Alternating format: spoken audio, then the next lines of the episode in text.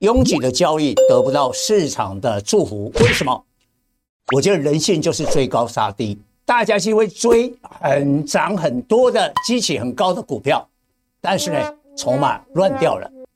所以我这两天讲资金从高基起到低基起，请看纳斯达克，二零二三年涨多少？四十三趴，汇办涨六十五趴，这个都是史上最大的涨幅记录。你看，今年的第一天，美国的科技股开始大跌，台股呢？去年 AI 的大本营电脑及周边设备涨了一百趴，但有一个类股是跌的哦，就是航运股。跌了七趴，但这两天你可以发现，二零二四年一开始涨最多的就是去年跌最多、基期最低的航运股。各位粉丝朋友，大家好，我是陈章，现在是礼拜三盘后的分析。今天台北股市受到昨天美国科技股，尤其是汇办重挫三点六五趴的影响。收盘，台股市大跌两百九十四点，跌幅高达一点六五趴，收在一七五五九。那外资也转为卖超两百多亿。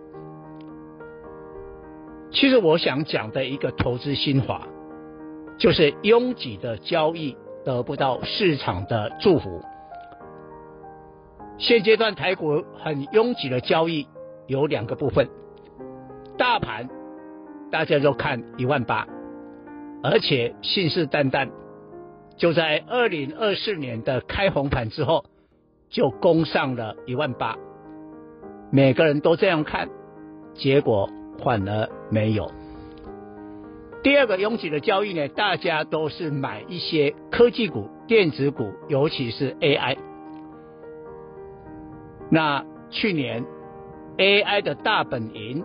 电脑及周边设备这个产业涨幅是高达一百帕，但昨天二零二四的第一天杀 AI 伺服器的伟创广达，今天杀 AI PC 的双 A 宏基跟华硕。粉丝有记得吗？在封关之前，我告诉大家 AI PC 红高要减码，但是呢？航运股逢低承接，在上个礼拜二零二三的封关的倒数那两天，航运类股都是跌的，但你买的话就恭喜你了。航运类股去年二零二三所有的类股跌最大，跌了七趴，大盘是涨二十七趴哦，它跌了这个七趴哦，所以呢？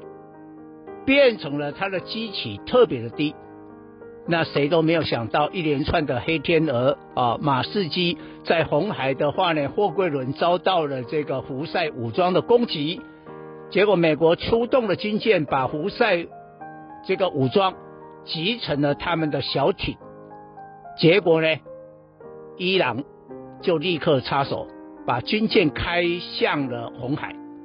现在最新的消息，马士基说啊，暂停红海的航线，那你就乖乖的去绕道了这个南非的好望角。这个当然运价要涨。我问大家，航运股去年跌最那么多，跌最多，根本没有筹码嘛。一般人总会去报航运，连华人都不不报。但你都没想到，现在一连串的黑天鹅股票涨最多，这两天。二零二四年的这两天，航运类股涨了三趴，所有的类股涨最多。哎，怎么会这样？去年跌最多，那这种啊做多航运股的交易啊，拥拥挤吗？不拥挤啊，没几个人呐、现在反而受到了祝福，股价就出现了大涨。同样的道理啊，你看美国的科技股为什么会跌？因为纳斯达克去年二零二三涨了四十三趴，汇办更飙了六十五趴，飙这么多，昨天就跌了。而且我觉得美国的科技股这一波有可能会至少哈，至少会跌到一月的下旬，公布那个财报嘛。好，那最后假如说，哎，财报是不错的话呢，股价再涨。问题是从现在到月底，月底就快接近我们农历年的封关了，又有一个长假了，还有一段的时间，所以呢，赶快去调整你的持股部位。以上报告。